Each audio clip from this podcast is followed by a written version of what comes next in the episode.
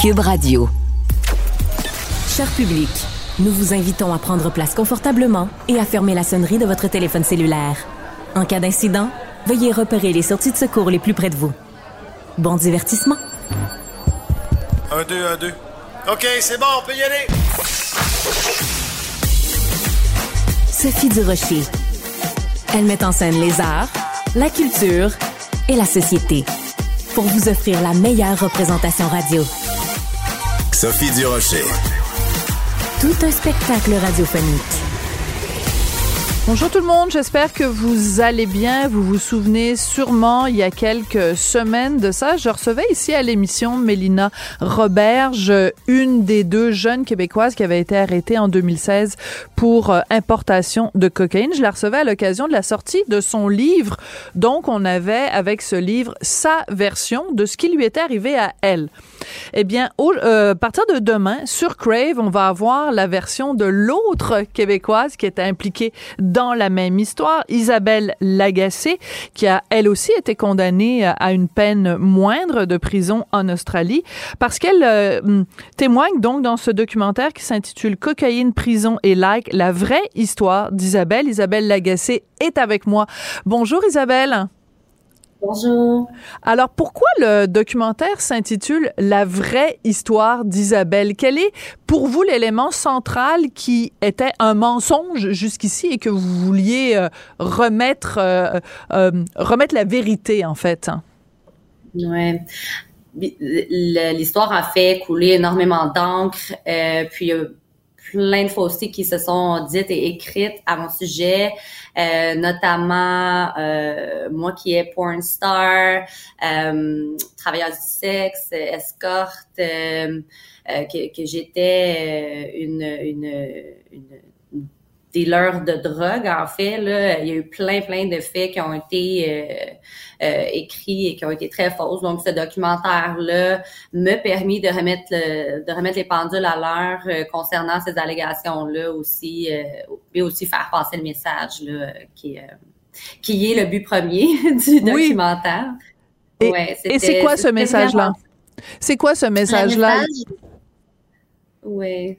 Euh, j'avais vraiment envie, sans essayer de jouer les victimes ou d'attirer la sympathie de qui que ce soit, mettre en lumière ce que je vivais à l'époque, comment je vivais. Donc, on parle euh, de travail dans les boîtes de nuit, consommation d'alcool, euh, consommation de drogue. Euh, j'ai sorti d'une relation euh, difficilement, euh, d'une relation abusive, euh, ce qui en est encouru une dépression que j'ai compris par la suite parce qu'au moment des faits, je je, je, savais pas.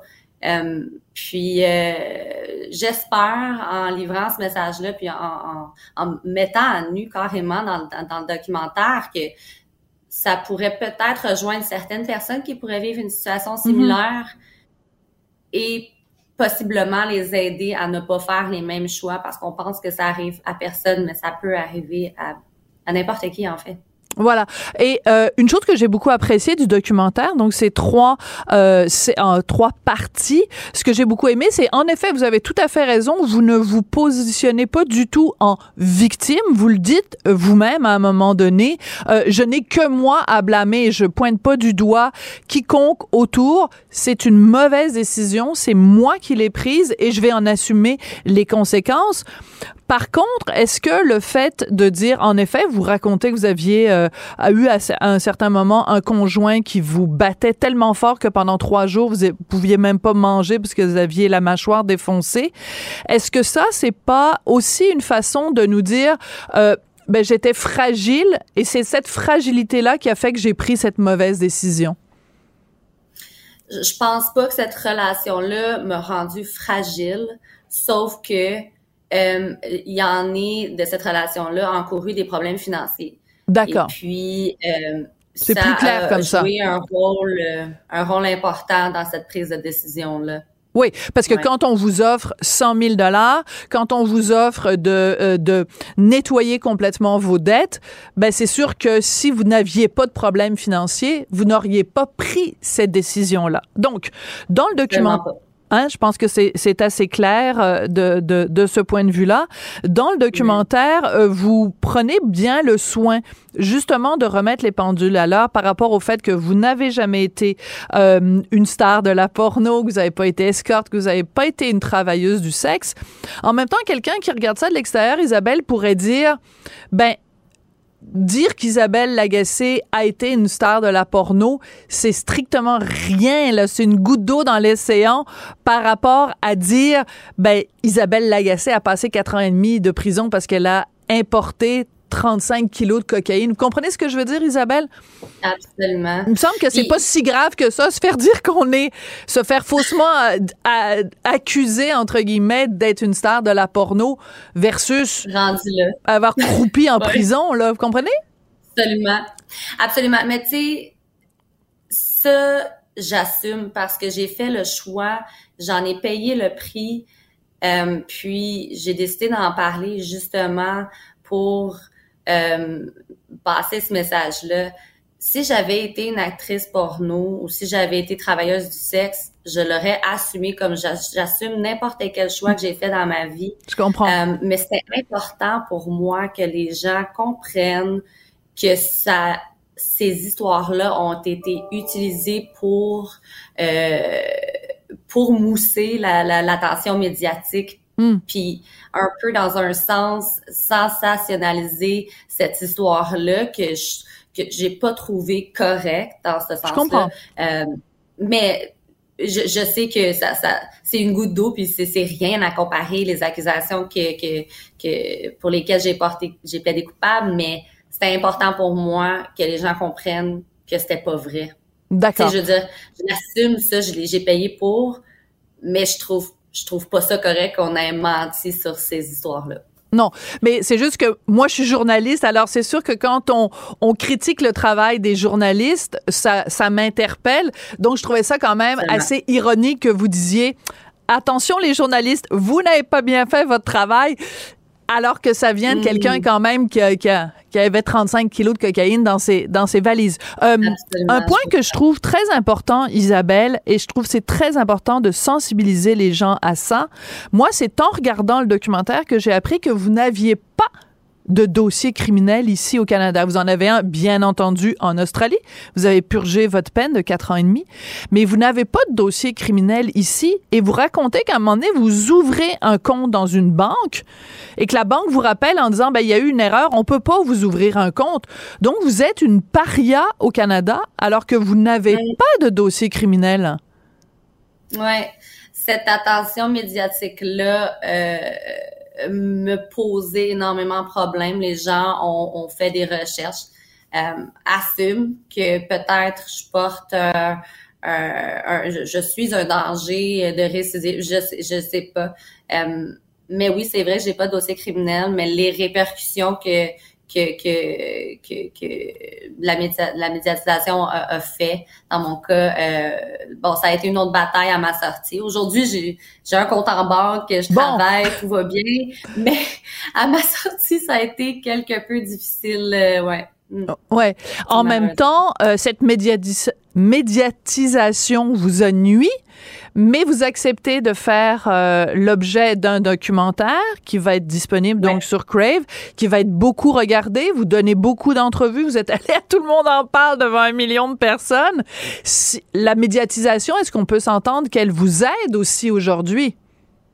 Oui, absolument.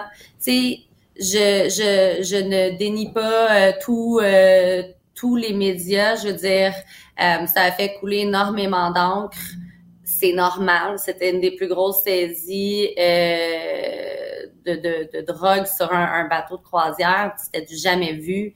Je comprends. Euh, ce que je dénonce, c'est beaucoup plus euh, pour certaines personnes le, manque de recherche. Euh, pour d'autres, ça a été ils ont fait des un travail exceptionnel. La raison pour laquelle j'accepte de faire des entrevues et que j'ai accepté j'ai pas accepté le documentaire euh, rapidement là, tu sais, ça a été quelque chose que j'ai réfléchi avec le temps. Euh, j'ai bâti une, une, confiance avec l'équipe euh, de production parce que je voulais vraiment être certaine de, de l'avenue puis du message qu'on voulait passer au travers du documentaire. Puis la raison aussi pour laquelle j'accepte de faire ces entrevues-là et euh, de, de, de, livrer mon message, c'est pas pour l'attention médiatique du tout. C'est vraiment pour espérer pouvoir réitérer le message, puis peut-être que ça va atteindre d'autres personnes qui sont pas nécessairement enclins à regarder le documentaire puis à écouter ce que j'ai à dire mm-hmm. et, et encore une fois, c'est non, c'est pas pour attirer la sympathie des gens ou me victimiser, mais vraiment pour faire comprendre aux gens les raisons qui m'ont poussé à faire ça. Puis, euh, je, je demande pas pardon à personne, mais je pense que tout le monde a droit à une deuxième chance. Oui, ça, je suis entièrement d'accord avec lui. Avec vous, euh, notre état de droit, même si on n'est pas en Australie, notre état de droit est basé euh, là-dessus. Euh, il y a quelque chose qui me chicote quand même dans le documentaire, c'est que ça s'intitule donc La vraie histoire d'Isabelle, mais on reste quand même avec énormément de questions. On ne sait pas l'identité des autres hommes qui étaient avec vous et qui pourtant mangeaient à table avec vous tous les jours pendant cette croisière. Vous mentionnez à un moment donné un cartel, mais on ne sait pas lequel. Est-ce que c'est pour vous protéger pour votre propre sécurité? Que vous ne hmm. donnez pas plus d'informations là-dessus? Oui. Euh, c'est sûr que, bon, pour ce qui est du cartel, je pourrais même pas vous répondre à savoir lequel. Tu sais, je veux dire, moi-même, il y a plein d'informations que je sais pas. Euh, j'étais vraiment en bas de l'échelle. En fait, on est le type de, de personne recrutée, absolument. Euh, qui, qui, qui, a le moins d'informations dans, dans, toute la chaîne. Euh, pour ce qui est des autres personnes qui étaient impliquées, pour ma part, j'ai décidé de pas les mentionner. Je sais pas de quoi ils sont capables, ces, ces, ces gars-là. Euh, Donc, vous avez peur pour votre sécurité si vous deviez les nommer parce que... Ma sécurité, celle de ma famille, mes amis aussi. D'accord. Je, je, je, pourrais pas dire à 100% qu'il m'arriverait quelque chose, mais est-ce que je veux vraiment aller jusque-là? Vous voulez pas prendre la chance?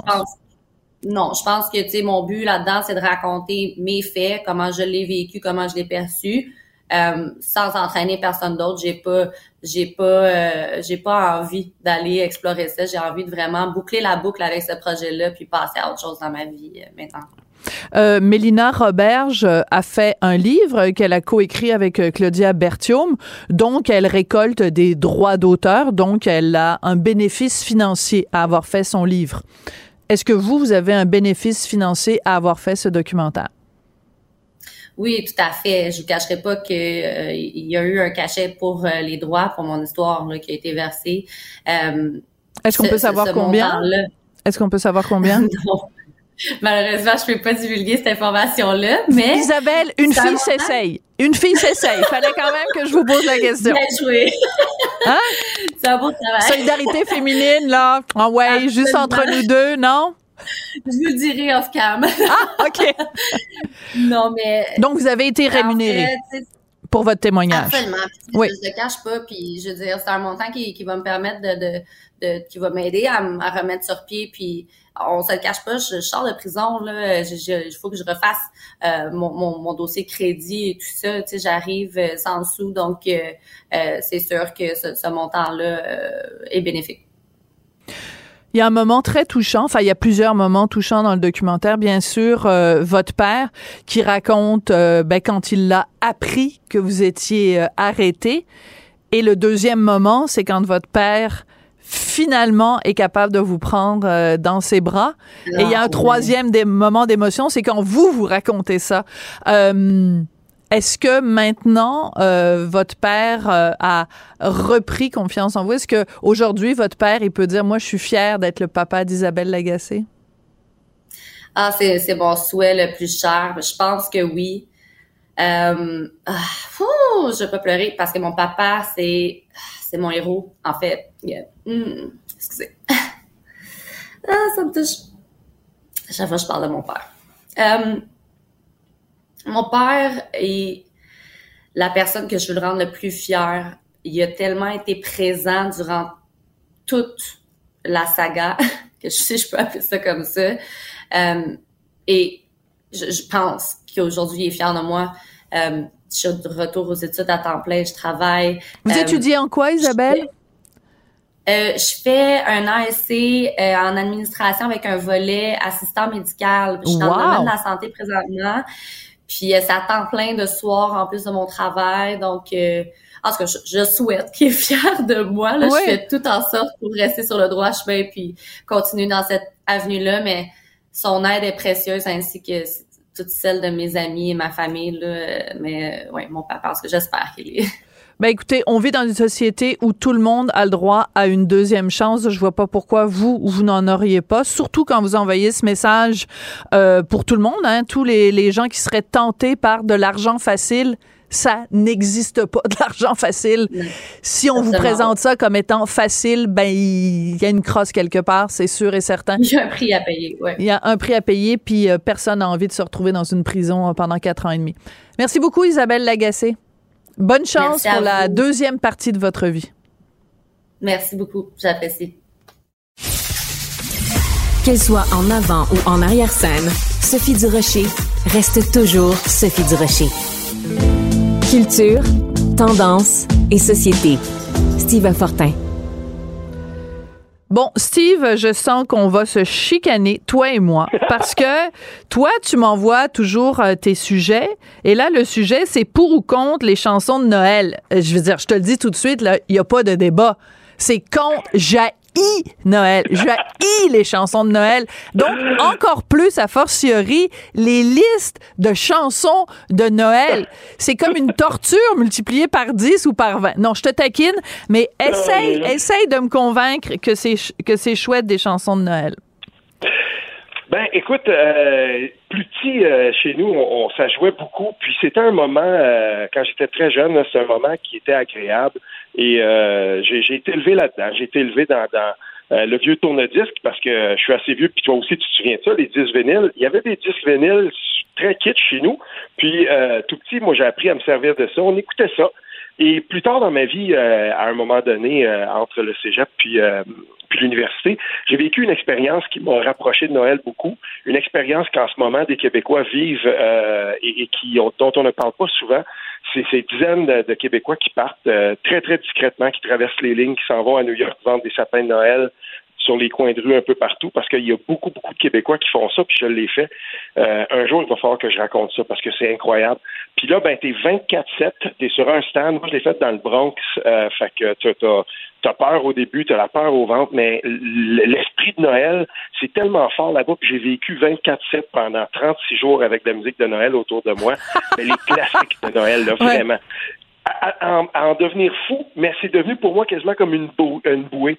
Puis moi qui ne connaissais pas du tout ce que ça voulait dire un arbre de Noël dans le décorum de New York, euh, là tout à coup ça a changé complètement, et notamment nos euh, les, classiques de Noël, les Bing Crosby et tout ça. Puis euh, pour pour aujourd'hui, on va, je vais essayer de t'agrémenter ça aussi en écoutant un petit peu de ça. Je vais lancer le premier extrait. C'est tu, tu, connais cette chanson là, mais là elle a été reprise dernièrement. Puis euh, j'en profite pour plugger la, la, la... j'espère que tu vas, tu vas, tu vas aller écouter ça sur euh, Cube Musique. Donc dans la musique à thème, il y a le thème de, la musique des fêtes. Puis euh, c'est là-dedans, c'est toutes les nouveautés. Et c'est une chanson qui avait d'abord été composée, ça s'appelle Happy Christmas, War is Over. Donc tu me vois venir, une chanson protestataire de John Lennon. John Lennon. C'est ça, c'est contre, la, contre la, la, guerre de Vietnam et tout ça. Puis là, c'est repris par un trio qui s'appelle Il Volo, de, un trio là, de, de, de, de, de, trois chanteurs très jeunes, mais qui font dans la musique d'opéra. Et euh, ils ont repris cette chanson-là. On écoute un, un court extrait.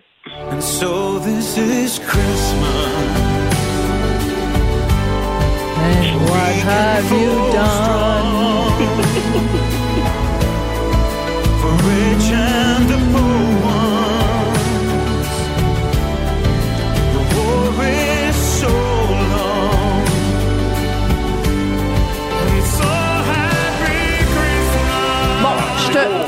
Non, je te concède que c'est une bonne version, mais je vais te dire c'est quoi le problème que j'ai avec Noël? Puis tu nous as dit tout à l'heure que quand tu allais à New York vendre euh, des sapins, que c'était l'esprit de Noël. Ben c'est justement ça. L'esprit de Noël, c'est vendre des bébelles, des petites bébelles, des moyennes bébelles, des grosses bébelles, des bébelles dont tu n'as pas besoin.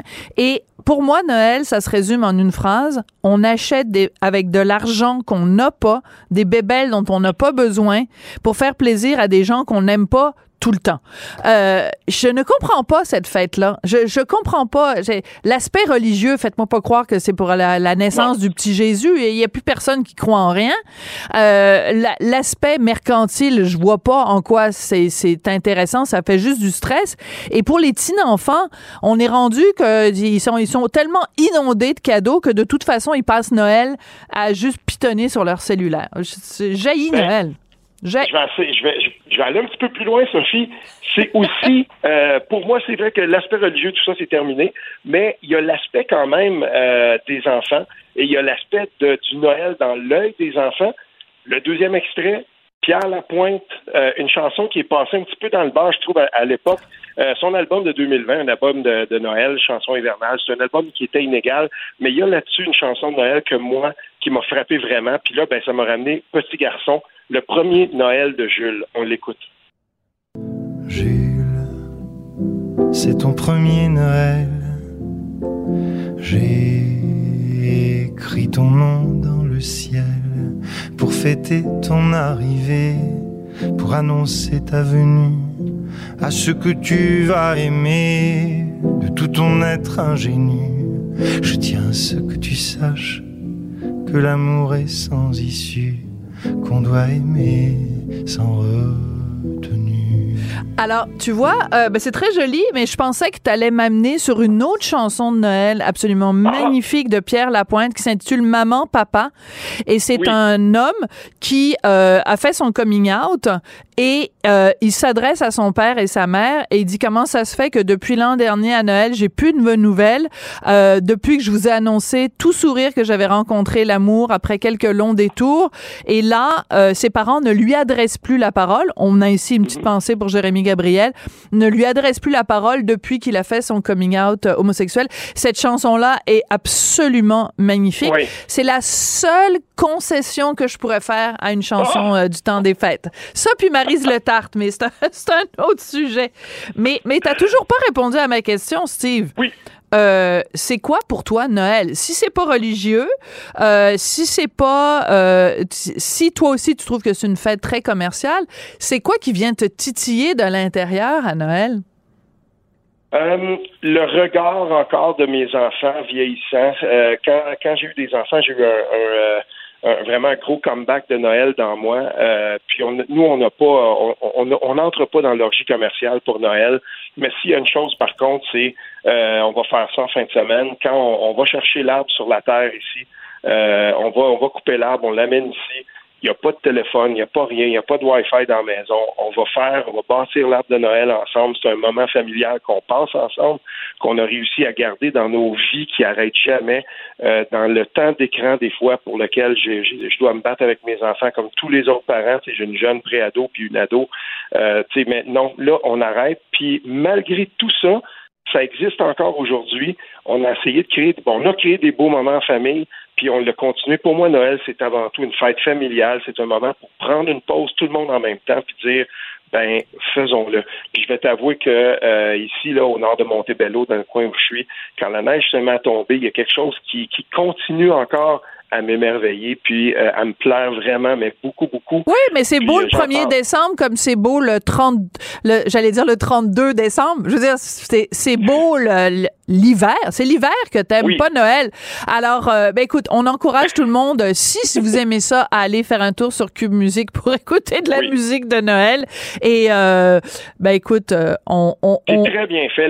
L'application, là, est très, très bien faite. Puis vraiment, j'encourage les gens à aller voir là parce que on va découvrir des trucs, puis on va même voir des articles sur les chansons qu'on voit. D'accord. Allez voir ça. Merci. Merci beaucoup, Steve. Salut, salut, à demain. Sophie Durocher. Un savoureux mélange artistique de culture et d'information. C'est tout en anglais. Sophie Durocher. C'est toi qui as tiré la sonnette d'alarme? Le Québécois moyen était euh, quelqu'un qui subissait et qui se disait je ferme ma gueule, ben, je veux pas perdre ma job. La rencontre. Cet asservissement, cette servitude volontaire. C'est quelqu'un qui va dire par exemple moi j'étais à l'urgence là, j'ai attendu 6 heures, OK? La rencontre Nantel Durocher. Euh, mon cher Guy, je pense que quand on regarde dans un dictionnaire la définition du mot carpette, Et il y a une photo de Thierry Fermont, de le recteur de l'Université d'Ottawa. Je pense que on pense la même chose là-dessus. Euh, explique-nous pourquoi on trouve tous les deux qui est un peu carpette. Euh, Jacques Frémont, en fait. Euh, ah oui, excuse-moi. Oui. Jacques Frémont, ben, c'est le, oui, effectivement, le nom du euh, recteur de l'Université d'Ottawa qui a été amputé de la colonne vertébrale il y a plusieurs mois déjà, on s'en souviendra, à l'époque où il avait, il s'en était pris à une professeure, Verouchka, lieutenant Duval, qui avait utilisé le mot nègre dans sa classe dans un but pédagogique et c'était justement pour enseigner à ces étudiants qu'ils peuvent récupérer des mots péjoratifs, les déconstruire pour ensuite faire avancer des causes nobles. Alors c'est quand même assez extraordinaire que cette personne-là est en train d'enseigner à des groupes qui sont discriminés comment ne pas être discriminés et qu'elle se fait elle-même taper dessus. Ça, c'est ce qui était arrivé il y a quand même euh, deux ans environ, là, je me souviens plus tout à fait quand. Et euh, et ce qui était vraiment paradoxal par rapport à cette question-là, c'est qu'elle, elle s'est faite mais complètement salir euh, sa réputation, alors qu'il y avait quelqu'un qui avait publié ses coordonnées sur les réseaux sociaux, puis ces personnes-là, euh, cette ben personne-là n'a jamais été punie. Il y avait une autre personne qui avait fait un appel à la cyberintimidation de 34 professeurs avec des mots haineux là, ces professeurs-là avaient justement euh, été derrière euh, le professeur lieutenant Duval. Et bref, le recteur s'en était jamais pris à personne. Et là, il y a donc un nouvel épisode euh, cette semaine. Alors, l'ambassadeur de Chine au Canada qui vient faire un discours pour les étudiants.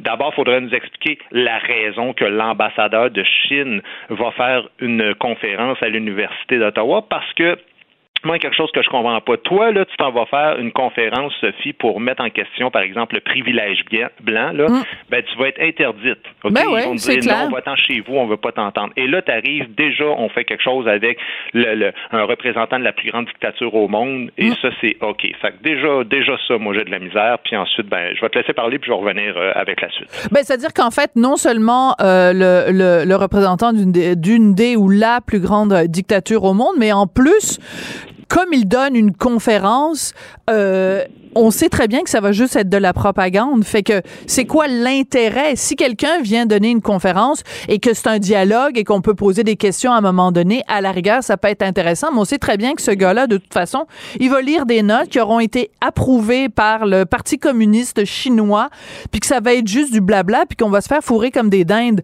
euh, dans le temps des fêtes. Fait que je vois pas absolument aucun intérêt à une conférence d'un représentant de la Chine. Là.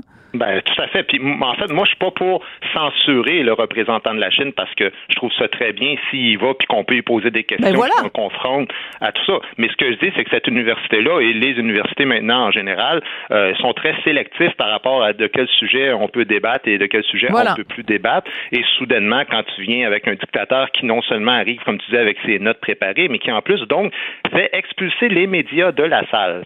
Et là, le, le, recteur Pantin en question, lui, il fait aucun problème avec ça. On va faire sortir les médias. C'est quand même complètement fou. évidemment, tout le monde saute au plafond, puis ça s'est rendu jusqu'au premier ministre. Puis quand c'est rendu que c'est Justin Trudeau qui fait la morale, il y a quand même il y a, je veux dire, en termes de pantin, euh, on s'entendra qu'il donne pas sa place. Et là, lui, il publie justement euh, un, message d'excuse. Donc, euh, le, recteur Frémont, il dit Nous avons pris la mauvaise décision au dernier moment. Nous nous excusons auprès des médias concernés. Nous aurions dû faire mieux pour protéger la liberté de presse. T'es le recteur. Mais oui. C'est le boss d'une des plus importantes universités, un des, un des lieux de réflexion les plus importants au Canada. Ben, à quoi tu pensais? C'est ça ta job, tu sais? Oui. Alors, il y a deux éléments, moi, qui personnellement me choquent euh, énormément. Donc, en fait, euh, les médias avaient le droit d'être là, mais pas de poser des questions et ils n'avaient pas le droit de prendre d'image. Alors, le gars est arrivé, l'ambassadeur euh, de Chine au Canada, est arrivé avec sa liste d'épiceries. Ben, il peut bien avoir toutes les listes d'épiceries qu'il veut toi, ta job, c'est de te tenir debout et d'avoir une colonne vertébrale et de dire non à la dite liste d'épicerie. Donc, ça, c'est la première chose qui me dérange, euh, que ces demandes farfelues aient été euh, adoubées par euh, Frémont et l'Université d'Ottawa. Et la deuxième chose qui me dérange, c'est que ce jour-là, sachant que l'ambassadeur s'en venait, il y avait des gens qui manifestaient sur le campus de l'université contre le traitement absolument épouvantable que la Chine fait avec la, la minorité ouïghour. Mm-hmm. Ben, ça, ça, aurait dérangé l'ambassadeur. Fait qu'on a fermé les rideaux pour pas que l'ambassadeur soit, qui voit les affiches qui voient les affiches, les banderoles des gens qui manifestaient. Mais ça, odieux, là. Sophie, c'est odieux. Écoute, le gars honore une dictature en le recevant et il décide de fermer les stores pour pas que le représentant de la dictature voit les gens qui sont opprimés par son régime. C'est quand même fort en tabarouette. ça, ça, ça c'est des gens qui nous font la morale après ça, puis qui nous disent euh, qu'est-ce qu'on a le droit de dire, qu'est-ce qu'on n'a pas le droit de dire dans les universités. Tu sais. Et l'autre affaire, moi, qui m'agace, c'est ils ont jamais le goût de s'expliquer en personne, d'aller au bat, d'aller en conférence de presse, de dire, gars, écoutez, je vais. Non, c'est toujours des petits communiqués que tu sens qui sont gérés puis qui sont écrits par des, des, des équipes de gestion de crise. Mmh, de relations publiques, ouais. Tu sais, là, il y, a une personne sur Twitter, ben, en fait, il y a plusieurs personnes qui, qui parlaient du principe de Peter, tu sais, puis qui dit, euh, ben oui, euh, c'est ça, le principe Rappelle, de Peter. c'est quoi, c'est le principe de l'incompétence, mais ouais. au, au, sommet de ce qu'il est capable de faire et jusqu'à son point d'incompétence. Et, je crois qu'il est rendu là, le monsieur. Ouais, mais, euh, mais, mais moi, ce que je trouve, c'est bon, ben, je sais pas, t'es allé à l'université, t'es allé où à l'université, toi, Guy? Ben, je suis allé à l'UCAM, mais une seule session parce qu'après ça, je suis rentré à l'école. Ah, ben oui, d'accord. Donc, alors, ben, moi, de, de, je sais pas pour. Euh, mais donc, je suis allé à l'université McGill, puis ensuite, je suis allé à l'université euh, Columbia à New York.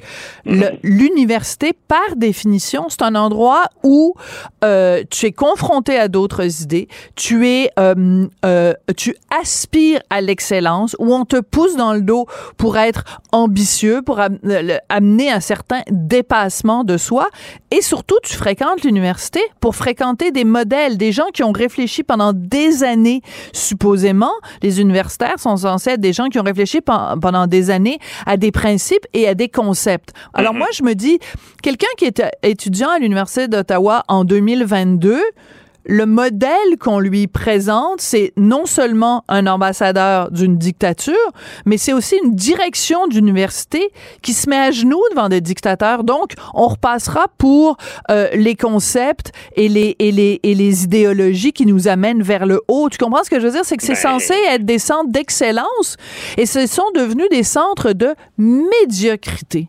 Oui, oui, absolument. Mais écoute, quand, quand je vois ça, puis c'est, presque justement de, de c'est, drôle que ça arrive avec la Chine justement, qui a connu justement euh, dans son histoire des, des régimes avec les gardes rouges et tout ça, de, de rééduquer euh, des, des, des masses populaires. Ben Mais on dirait que c'est vraiment ça l'objectif maintenant. Et c'est pour ça que moi je refuse ses excuses à cet homme-là, parce qu'il dit nous aurions dû faire mieux pour protéger la liberté de la presse je veux dire, tu sais, des fois, tu t'excuses parce que, ah, écoute, j'ai fait tel geste parce que j'avais telle intention. Comment il peut justifier l'idée de sortir des journalistes alors qu'ils reçoivent un représentant d'une dictature. Je veux dire, ces gens-là, là, c'est des gens qui vont toujours à la limite d'un comportement. Ils vont toujours à la limite de ce qu'ils peuvent faire en croyant qu'ils ne sont jamais prendre. Puis quand ils sont prendre, ben, c'est toujours l'occasion rêvée pour dire Ah, finalement, j'aurais pas dû faire ça, excusez-moi. Puis on vit dans une société où finalement, ben, quand quelqu'un est un incompétent puis il s'excuse sans arrêt, ben, on a tendance à le garder surtout quand c'est des postes prestigieux comme ceux-là. On dit, écoute, s'il s'est rendu là, il ça doit être justifié. Mais moi, j'écrivais justement sur Twitter hier qu'il faudrait qu'on commence à se poser des questions en tant que citoyen. Si on finance des universités, est-ce qu'il y aurait moyen d'avoir un mécanisme plus transparent sur comment on élit ou on nomme les recteurs dans les universités? Absolument. Parce que c'est financé aux trois quarts avec des deniers publics, mais visiblement, euh, ça semble être des amis entre eux autres qui, qui, qui s'élisent et qui se nomment. Oui. Alors, une suggestion pour euh, M. Frémont et l'Université d'Ottawa.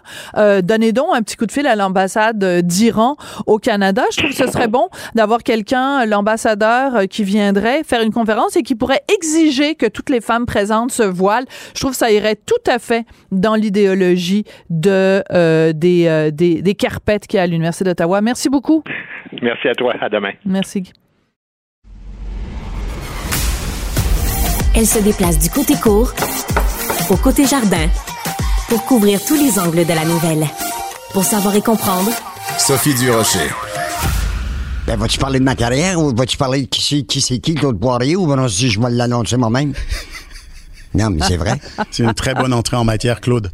C'est très solide comme début de, de podcast. C'était de la merde. Les, les, deux fois, les deux remises de rançon, c'était de la merde. Mais Cyril est au téléphone. Et il dit, si tu viens à Paris, il y a quelqu'un qui va te contacter, puis je vais t'accorder une entrevue. Quand la police donne de quoi un journaliste, il s'attend en retour d'avoir le retour de l'ascenseur. Alors, ce que vous venez d'entendre, c'est vraiment très drôle et très bon. Hein? Ça nous prend vraiment au trip dès le début. Donc, c'est un extrait du balado 10-4 Les secrets de Claude Poirier qui est disponible sur la plateforme Cube Radio dans la section balado. Ça met en vedette, bien sûr, nul autre que Claude Poirier. Et c'est une idée de Stéphane Berthomet, dont on entend aussi la voix dans le balado. Alors, ils sont tous les deux avec moi au téléphone. Bonjour à vous deux. Bonjour, Madame Durocher. Bonjour euh, Stéphane, bonjour euh, Claude.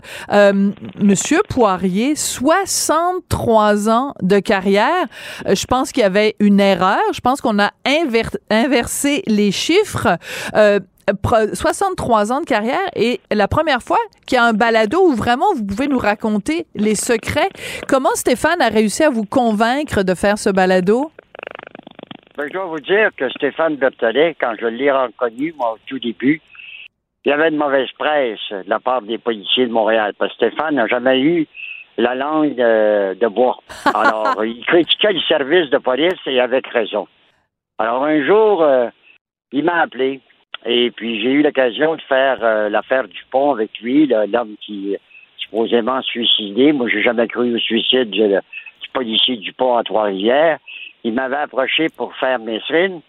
Et euh, par la suite, euh, matin, il m'a demandé pour aller déjeuner. Alors, euh, il m'a dit, Claude, j'aimerais faire un balado avec toi. Ça m'avait été offert déjà dans le passé, j'avais toujours dit non.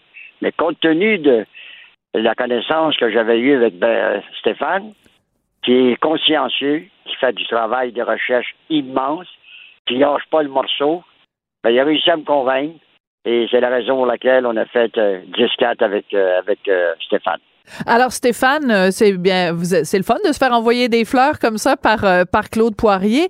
Euh, en même temps, c'est le rêve pour quiconque travaille dans ce milieu-là et, et en effet critique du travail policier de pouvoir tendre son micro à Claude Poirier pour qu'il nous raconte ses histoires. Comment vous avez réussi à, à, à faire en sorte que Claude nous donne des détails qu'on n'avait pas déjà entendus? Bah, ce qui est, ce qui est, il faut, faut, que je renvoie les fleurs à Claude parce que Claude, il a une mémoire extraordinaire. C'est fou. Euh, vous avez, vous avez entendu dans certains moments euh, de, du balado, quand il raconte par exemple au tout début le braquage auquel il assiste, il raconte que le braquage tourne mal parce qu'il y a un policier qui est là, parce qu'il est en vacances, mais il se souvient aussi qu'il est en vacances parce que sa femme a accouché. Euh, je veux dire, c'est du niveau de détail. C'est assez incroyable. et, euh, et, euh, et, en fait, bon, le plus dur dans tout ce projet, bon, ça a été, ça a été de, de convaincre Claude, c'est vrai, euh, parce qu'il était réticent au départ, mais Claude, il est extrêmement généreux. Une fois qu'il embarque dans un projet, il y va à fond. Et moi, je suis extrêmement fier parce que pour moi, Claude, c'est une, une, une, immense partie de la mémoire euh, du, du, du, journalisme et du crime au Québec. Et c'était important. Je trouvais que c'était vraiment très important pour nous, pour tout le monde, qu'on conserve cette mémoire-là, que Claude nous raconte ces histoires, qu'on ait comme cette mémoire vivante qu'il y a dans le balado. Euh, C'était vraiment quelque chose qui me tenait à cœur. Ouais. Alors, euh, Monsieur Poirier, j'ai beaucoup ri euh, pendant euh, l'écoute du balado, entre autres quand j'ai appris, enfin, vous l'avez peut-être déjà raconté, mais moi je l'avais pas entendu. La fois où vous étiez euh, déguisé en femme, vous aviez mis une perruque et une robe pour ne pas vous faire reconnaître. vous avez à, à toutes sortes de reprises utilisé toutes sortes de stratagèmes pour en arriver à vos fins. Oui, c'est dans l'affaire Marion quand ils ont décidé quand ils ont décidé de, choisir, euh, les ravisseurs avaient choisi Normand Maltais, qui est décédé malheureusement aujourd'hui.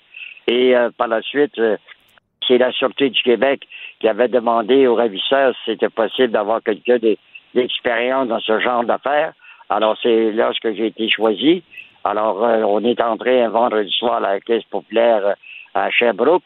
Et là, les policiers m'avaient dit, bon, on t'a apporté du linge, oui, un manteau, une robe des talons hauts. Je dis, une perruque. Je dis, je vais mettre la perruque puis le, manteau, mais laissez faire les talons hauts. Puis quand je suis rentré dans le bureau, Normand Maltais était déjà là, puis là, il m'a regardé, puis il a dit, j'aurais dû y passer. Le seul gars qui pouvait travailler avec moi, c'était avec chez toi, Claude. Alors moi, j'ai vraiment envie d'avoir une image mentale de, de vous, Monsieur Poirier, en, belle blonde avec un petit peu de rouge à lèvres peut-être, mais j'apprécie non, non, non, non, pas de rouge à lèvres quand même. pas de rouge à lèvres, non, non, non, il n'y avait rien. Puis je peux vous dire, quand je suis rentré dans le bureau, le manteau puis euh, la perruque a tombé vite. Oui, c'est ça, j'imagine. Alors, euh, dès le deuxième épisode, vous nous parlez de deux affaires qui ont vraiment marqué l'imaginaire euh, du Québec. Euh, le dossier de la famille Blas, donc Richard Blas, et aussi, évidemment, Jacques Messrine. pourquoi ces deux histoires-là sont importantes et il fallait qu'elles soient racontées dans le, dans le balado, Monsieur Poirier? Puis Stéphane, je veux vous entendre là-dessus aussi après. Ben, dans le balado, il y a des choses qu'on écoute dans le balado là, que j'avais jamais rendu public. Oui. J'ai passé une nuit dans un motel avec euh, Jocelyne Derèche. Il était déjà dans le motel et puis il prenait du cognac. Et euh, elle m'a dit euh, on va avoir un appel au cours de la nuit, ça vers 3 heures du matin. Alors, euh, moi, je suis allé fumer, parce que je suis un gros fumeur. Et à un moment donné, elle m'a fait signe, fait que avec des trois, quatre téléphones, des, des choses, euh, le Français est mis euh, sur, la ligne, puis il m'a dit si tu viens à Paris, quand tu arriveras, euh, arriveras à, l'aéroport, il y a quelqu'un qui va pouvoir te localiser. Et il voulait m'accorder une entrevue, comme il avait accordé avec une journaliste à Paris Match. Oui. Alors, moi, je voulais, je savais, parce qu'il ne faut pas se leurrer, il n'y a pas de comparaison à faire entre Blas et Mesrine. Mesrine, c'est deux, c'est deux meurtriers, c'est deux tueurs Sauf que l'autre, un était plus intelligent que l'autre.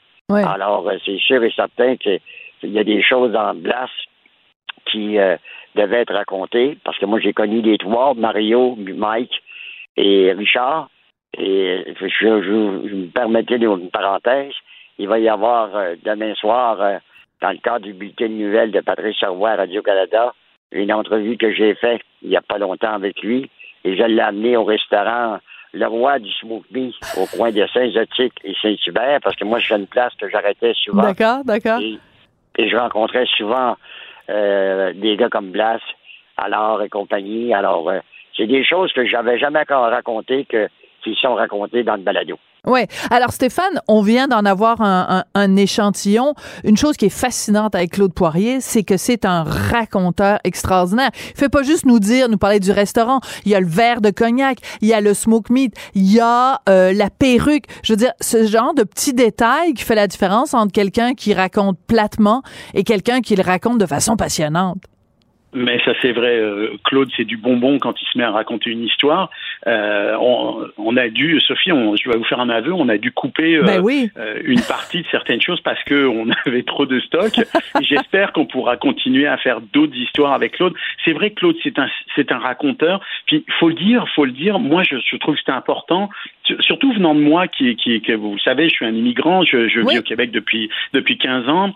Euh, je, je, me, je me suis, j'ai essayé en tout cas de m'insérer énormément dans la société québécoise, d'en faire partie à ma façon, et je suis très admiratif de de, de ce que j'y vois. Et Claude, pour moi, c'est c'est quelqu'un qui est unique dans, dans non seulement dans l'histoire du Québec, dans la société québécoise, mais très certainement dans tout l'univers criminel. Il y a personne ailleurs. Moi, j'ai jamais entendu parler de quelqu'un ailleurs dans le monde qui a participé à euh, autant de remises de rançon, à, des, à 200 négociations dans des prises de taille, dans des, dans des, dans des, des, des redditions de criminels. Il est unique, notre Claude Poirier à nous, il est unique au monde. Et je trouvais que c'était très important de le, de le mettre en valeur, de le rappeler, puis de, de lui permettre à lui de se raconter, parce qu'il n'y a personne qui raconte Claude Poirier mieux que Claude Poirier. Oui, et c'est intéressant parce que c'est aussi l'histoire euh, du Québec, évidemment, à travers, à travers vous, Monsieur Poirier. Euh, par exemple, justement, les plus jeunes vont pouvoir écouter le balado et se rendre compte à quel point, justement, dans les années 70, euh, euh, des braquages de banques, des hold-up, c'était monnaie courante. Là, c'était vraiment très, très, très lucratif. Évidemment, aujourd'hui. Euh, on, notre banque est dans notre téléphone cellulaire, c'est complètement différent. Bref, vraiment félicitations à vous deux. Monsieur Poirier, est-ce que je peux vous demander, juste pour moi, juste pour nous, pour nous faire plaisir, juste de nous dire votre signature, euh, votre signature euh, exceptionnelle, votre, un disquat, un disquat juste pour les auditeurs de Cube Radio?